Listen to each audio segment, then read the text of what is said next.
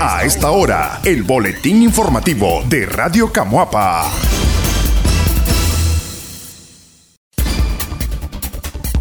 Encuentran cuerpos sin vida flotando en las aguas del río Mayales en Huigalpa. El pasado domingo fue encontrado el cuerpo sin vida de un ciudadano flotando a orillas del río Mayales. La persona fue identificada como Dimas Lumbí Suárez de 51 años de edad, quien era un tomador consuetudinario que habitaba en el barrio San Antonio de la ciudad de Huigalpa, en el departamento de Chontales.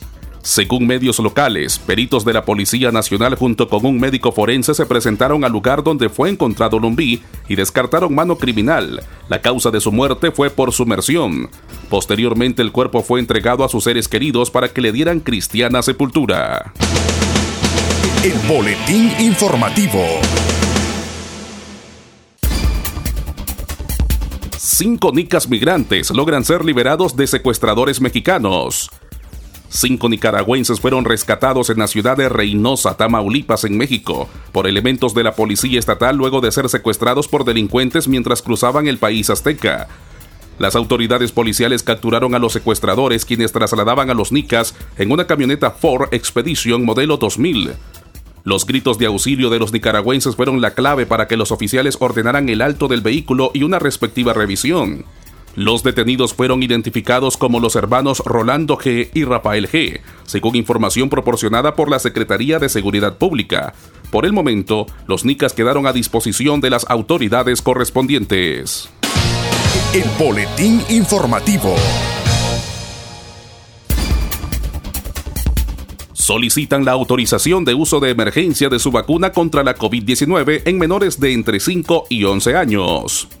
Las empresas farmacéuticas Pfizer y BioNTech han solicitado oficialmente a la Administración de Alimentos y Medicamentos de Estados Unidos, FDA por sus siglas, que autorice la administración de su vacuna contra el coronavirus a menores de entre 5 y 11 años de edad, publicó Democracia Ahora en su web.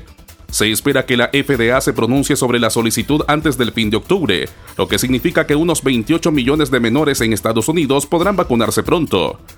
El número de la población infantil contagiada de la COVID-19 ha aumentado de manera exponencial en los últimos meses con la propagación de la variante Delta en el país.